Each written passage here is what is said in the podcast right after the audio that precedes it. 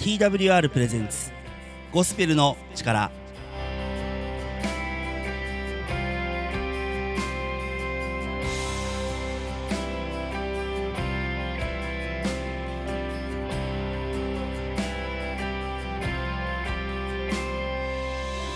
皆さんいかがお過ごしでしょうか？TWR がお送りするゴスペルの力のお時間です。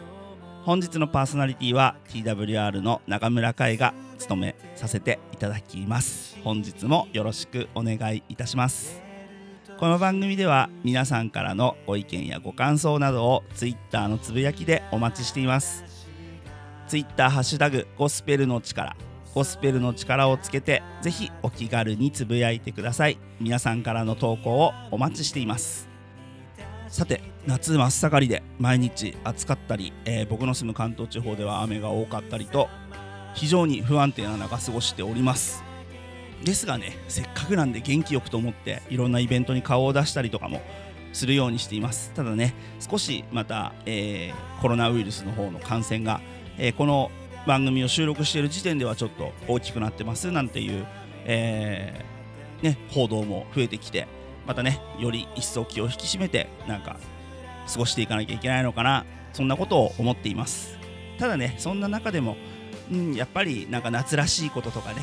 こう時節にこうあったことそういう楽しいことを見つけて過ごしていきたいななんて、えー思いながらですねあちこちあちこちと いろんなところに顔を出したり、まあ、いろんなものを読んだり見たり、ね、そんなことをしています、え皆さんこの夏どんな風に過ごしているでしょうか？ぜひねそんなご意見お話もですね Twitter ハッシュタグゴスペルの力で聞かせていただければと思っております。今日のオープニングナンバーです。ハレルヤチャーチで喜び楽しめ。喜び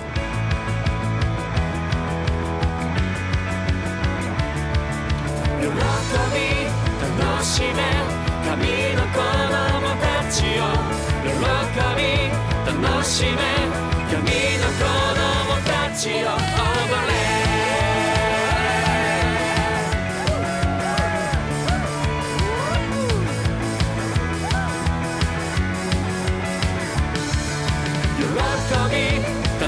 しめ神の子供たちを喜び楽しめ神の子供たちを叫べ。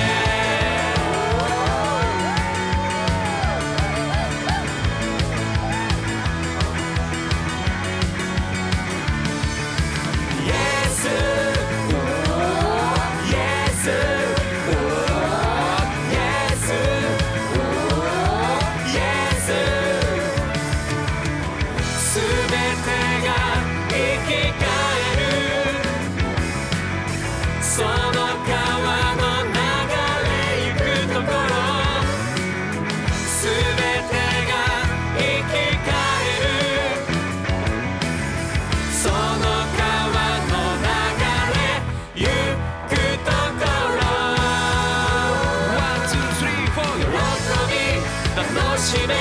神の子供たちを喜び楽しめ。神の子供たちを走れ。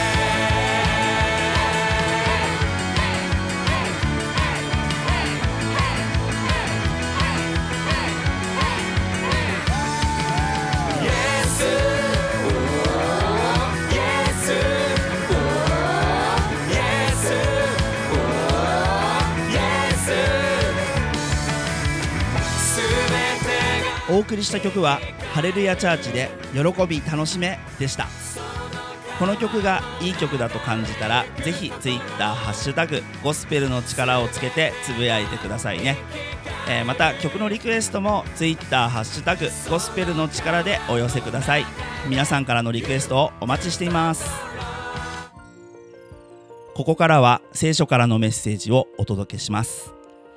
本日のメッセンジャーは滋賀県日本キリスト教団石山教会須賀前副牧師で「主イエス・キリストを信じる」というタイトルでのメッセージです。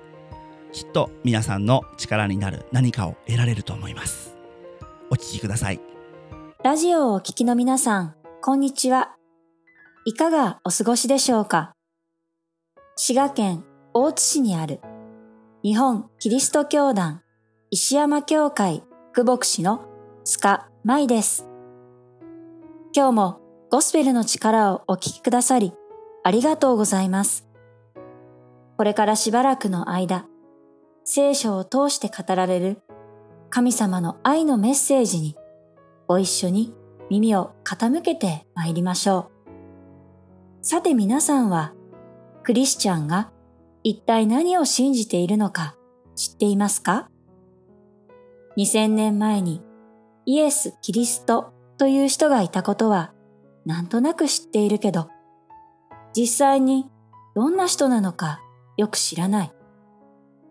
キリスト教ってどんな教えを説いているのかよくわからない。そんな方が多いのではないでしょうか。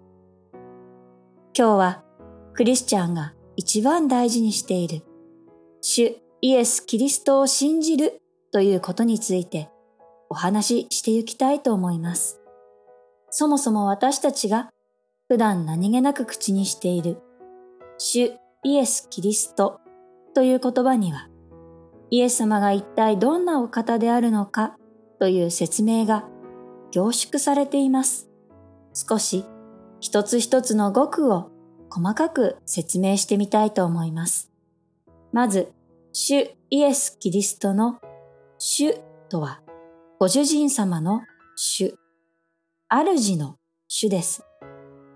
しもべが自分が仕えている人を呼ぶときに使う言葉です。イエス様がおられた2000年前の当時のユダヤ社会では、それが転じて神様を呼ぶときに使う言葉でした。次に、イエスについてですが、これは当時の一般的な男性の名前でした。日本でいうところの太郎か一郎のようなありふれた名前の一つでした。しかし、私たちの名前にはそれぞれ意味がありますよね。それと同じように、イエスという名前には、神は救いという意味があるのです。最後に、キリストについてですが、これはイエス様の名字ではありません。キリストも主のように称号、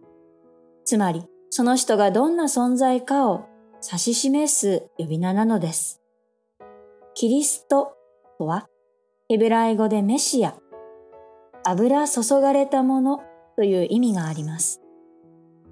イエス様がこの世に来られるずっと前から、イスラエルの人々は、神様が罪から救う、救い主をこの世に使わしてくださるのだと信じていました。そして、その救い主をずっと待ち望んでいたのです。そしてその救い主のことをメシア、キリストと呼んでいたのです。ですから、主イエス・キリストとは、イエスは主、つまり神であり、私たちを罪から救うために、この世にやって来られた救い主であるという説明が込められているのです。なので、主イエス・キリストという言葉には、これだけでキリスト教信仰とは一体何なのかが言い表されていると言えるでしょう。ヨハネの福音書5章19節には次のようなイエス様の言葉があります。誠に誠にあなた方に言います。子は父がしておられることを見て行う以外には自分から何も行うことはできません。すべて父がなさることを子も同様に行うのです。これは神様とイエス様が完全に等しい存在であるということを説明する言葉です。イエス様がこの世で神様から離れて独自になさったことは何一つないということです。そしてこの言葉をもってイエス様は私たちに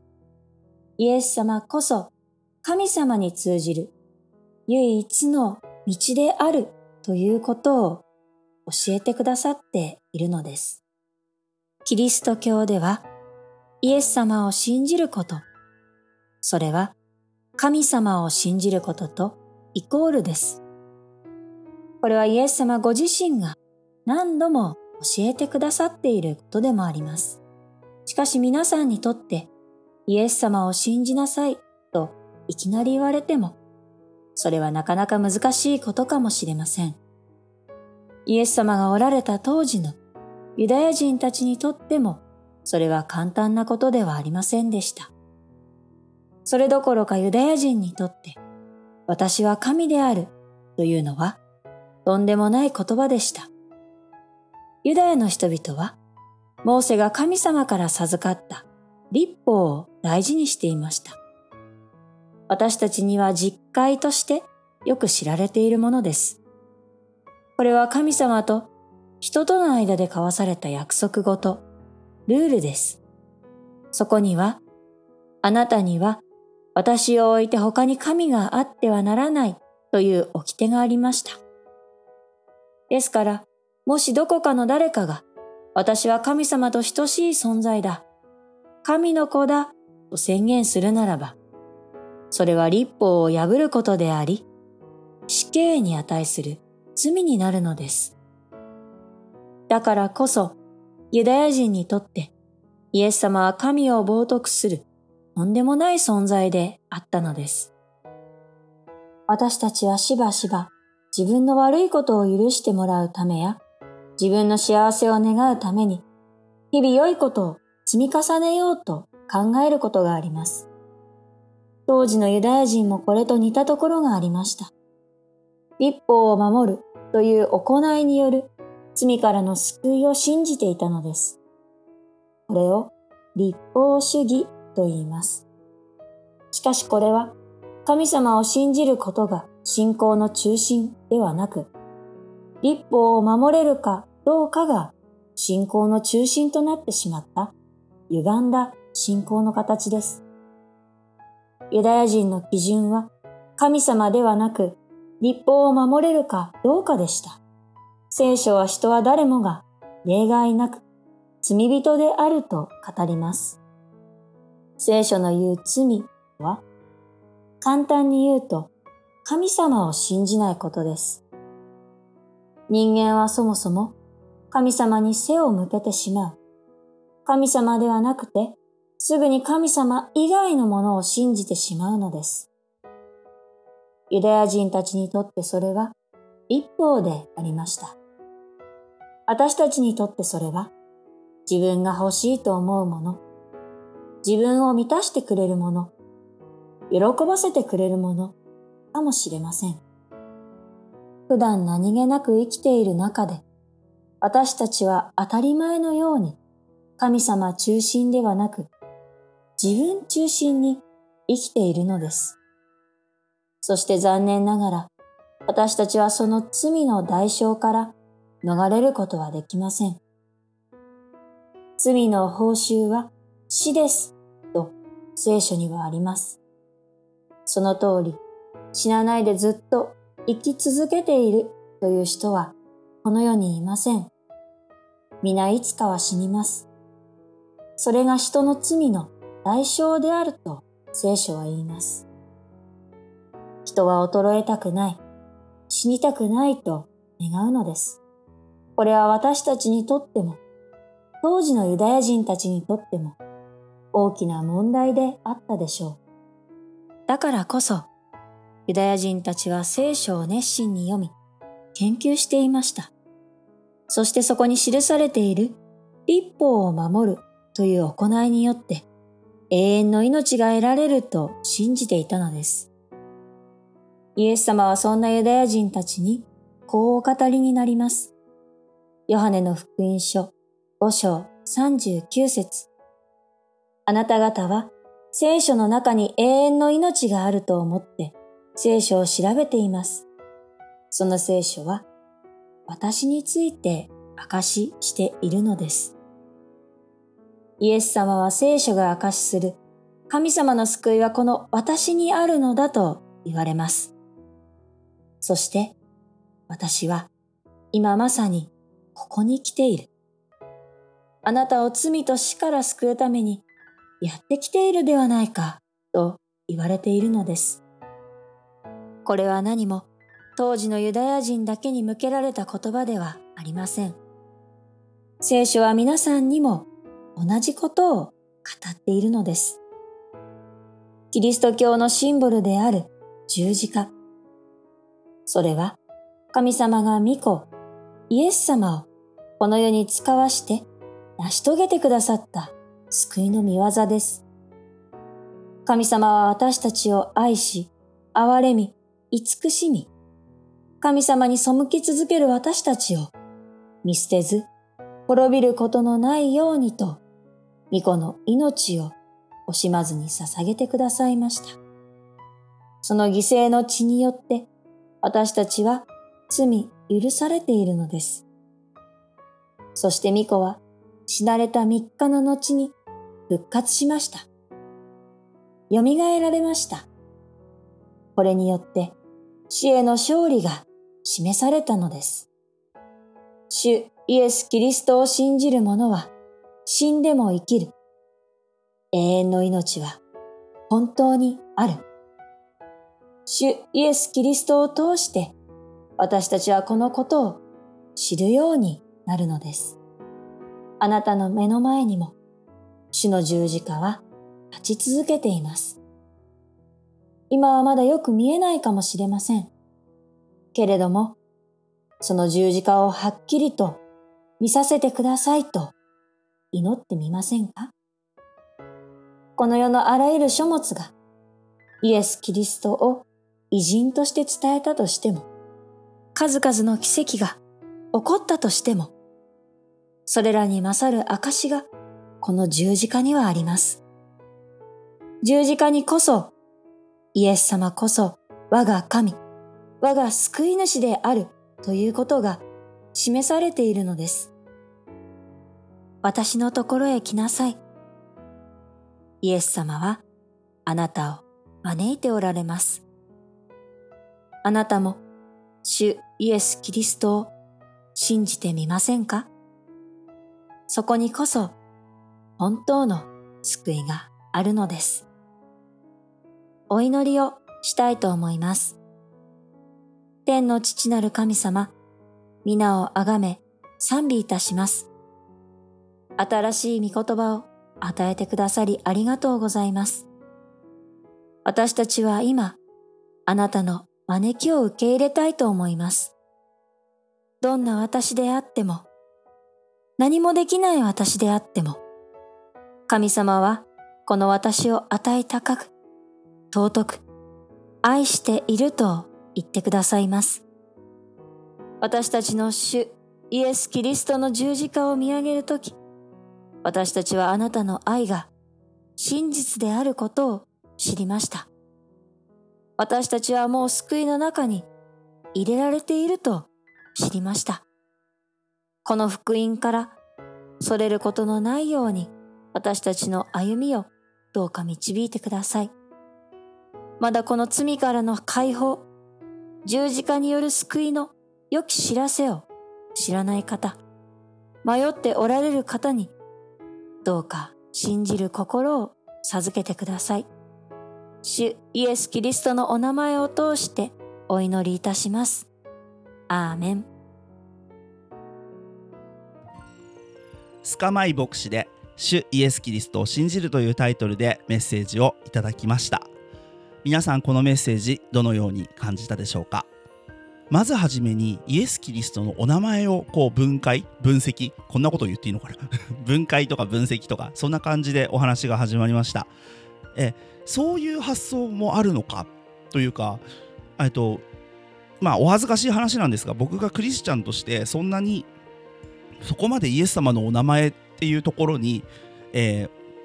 分析とか分解とかをしてみたことがなかったのであ言われてみればその通りなんですけど改めてそういうことを知るとあもうお名前からしてイエスがどんな人なのかっていうことが分かる。もう私たちの救い主なんだっていうのをお名前からして表している。ここにですね、イエス・キリストの存在の大きさをすごく感じました。そして、メッセージの中で語られていたイエス・キリストの十字架の意味。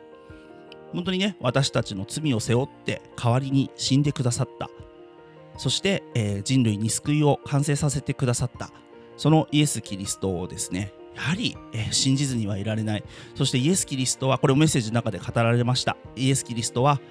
神様であると。神様と同質同一の存在であるということ、えーそこをねやはりしっかりと忘れないようにしてイエス・キリストを見ていきたいなと思いました。皆さんこのメッセージどのように感じたでしょうか？ぜひ Twitter ハッシュタグコスペルの力で聞かせてください、えーそれではここからはですね、えーグレース宣教会青木康則牧師によるゴスペルの歴史のショートプログラムのお時間となります。17回目になります。どうぞお聞きください。皆さんこんにちは。グレース宣教会の青木です。ゴスペルの歴史第17回目です。前回はこの90年代にできた一本の映画天使にラブソングをというのがですねゴスペルの裾野を日本においても広げたということについて見ていきましたけれども今回はその続編天使にラブソングを2のことについてちょっと話してみたいと思いますね。天使にラブソングをという映画は本当に全世界でヒットしましてすぐに続編が作られました。主演のウーピー・ゴールドバーグもですね本当に大いにこう乗り気でしてそしてついにですねパート2が生まれると。まあこれはそのハリウッド映画のですね、まあ、常識ですね。しかしです実はパート2はですねあまりヒットしていないんですね。全世界の興行収益のほとんどですねあの公表されないぐらいつまり公表できないぐらい低かったってことが分かります。と同時にですけども、でも実は日本ではですね、天心ラブソングを2は非常に人気があってですね、そして1よりも2の方が好きっていう人が多いんですね。これは一体何を示しているかって言いますと、実はパート2の方はですね、あの主人公のですね、ドロリスが、えーまあちょっと落ちぶれた高校に、まあ教師として、音楽教師としてこう赴任するわけですね。そして彼女はですね、そこでこうやる気のない、そしてこう将来に希望を持つことができない、そういう学生たちを相手に、まあ、ゴスペル、ね、合唱隊をですね、そこで結成することになる。そこに起こる様々な人間ドラマが、この天心ラブソングを2では描かれているわけですね。これ、それほどですね、何か、あの、目新しい物語展開があるわけでもなく、ある意味ですけども、あの、いわゆるこう、テレビドラマレベルのですね、あの、物語展開でほとんど先が、こう、読めてしまうっていうのがあります。ですからアメリカではほとんどヒットしませんでした。しかし、日本ではこれがですね、大いにヒットした。その理由は何なのかっていうとこですけども、やはりこのゴスペルの楽曲がですね、本当に現代風のアレンジで、 Oh Happy Day とかですね、 Joyful Joyful とか、私たちがこう、まあ、一般的によく知っているそういうゴスペルが、その、この時にですね、あの、アレンジを変えて、こう、奏でられていったということが一つあります。もう一つはですけども、やはり日本人っていうのはですね、この成長物語が好きですね。ダメな人、もしくはもう人生を半ば諦めていたような、そういう人物が、あるきっかけを通して、そこに希望を見出し、やる気になってですね、そしてこう、なあの、何事かをこう成し得ていく。こういうドラマが大好きですけども、実はこれ日本人的なですね、希望感に合った映画として、しかもそこにこのゴスペルという、それが契機となっているっていう、この部分が非常に響いたんですね。ですから、天心ラブソングを2以降ですけども、このゴスペルという音楽をですね、各地で人々が歌うようになり、それが単なるですね、楽曲を歌っているっていうそのレベルから、私の苦しみを、私の悩みを、ね、不条理を乗り越えるための音楽、ね、そのような一つのまあ習い事として、このゴスペルというあの音楽と向き合うようになる人々が増えてきたわけなんですね。そして、えー日本では今でも教会や様々な文化教室でもですけどもゴスペルという音楽をですね歌う方々が本当に多くおられます。まあ、多少こう高齢化してですね今の若い方々はですねゴスペルよりもですけどもラップとかですねそういったものの方がいいとかまた別の音楽の方がいいとかいう人いますけどもしかし、それはまたそれでですね、あの、実際のこのゴスペルに触れたことがないがゆえに、そういうふうなこう、今の流行りの方に行ってしまうっていう部分があるかと思います。いずれにしましても、このゴスペルというのがですね、本当にそのような、あの、歴史的な背景を持ちながらも、今を生きる、現代を生きる私たちにフィットするという意味でですね、本当に人々の心を打っているというのは間違いありません。ですから老若男女問わずですね本当にこのゴスペルという音楽が人々を生かしまた明日という日を生きるためのですね希望を与えてくれる音楽だっていうこの認識っていうのはこのゴスペルという歴史を見てもですね、決して的外れではありませんし、むしろその中心的な部分をですね、歴史とかその時代状況というものをある意味こう写生してですね、そしてあの普遍的なものとしてこうそれをかけていくときに確かなものだということができるわけなんですね。ぜひ皆さんもよろしかったらですね、ちょっとこう、このゴスペルというものに向かってですね、心を向けてみてはどうでしょうか。グレース宣教会青木康則牧師によるゴスペルの歴史ショートプログラムをお送りいたしました、えー皆さんこの、ね、ショートコーナーどのようなご感想ご意見お持ちでしょうか。ぜひですね、えー感じたこととか、えー思ったことまたね青木牧師への質問などぜひぜひツイッターハッシュタグゴスペルの力をつけてつぶやいてください。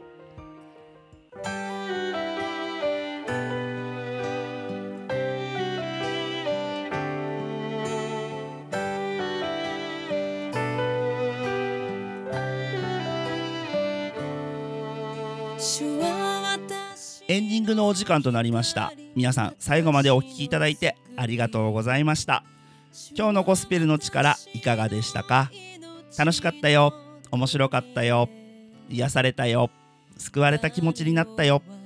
そんなご意見ご感想ぜひツイッターハッシュタグゴスペルの力ゴスペルの力をつけてつぶやいてください。またご意見ご感想はお聞きの放送局でも受け付けております。どしどしお送りください。TWR の最新情報はホームページ twrjp.org twrjp.org をご覧ください。各種 SNS インスタグラム、Facebook、Twitter でもハッシュタグ TWR ジャパン TWR ジャパンで最新の情報を公開しています。ぜひフォローをお願いします。番組をもう一度聞きたい方や聞き逃した方のために Apple や Spotify のポッドキャストでも配信しています。TWR ジャパンゴスペルの力で検索しお聞きください。それではまたお会いできる日を楽しみにしています。パーソナリティは中村海でした。それではお聞きの皆さんの上に神様の祝福がありますように。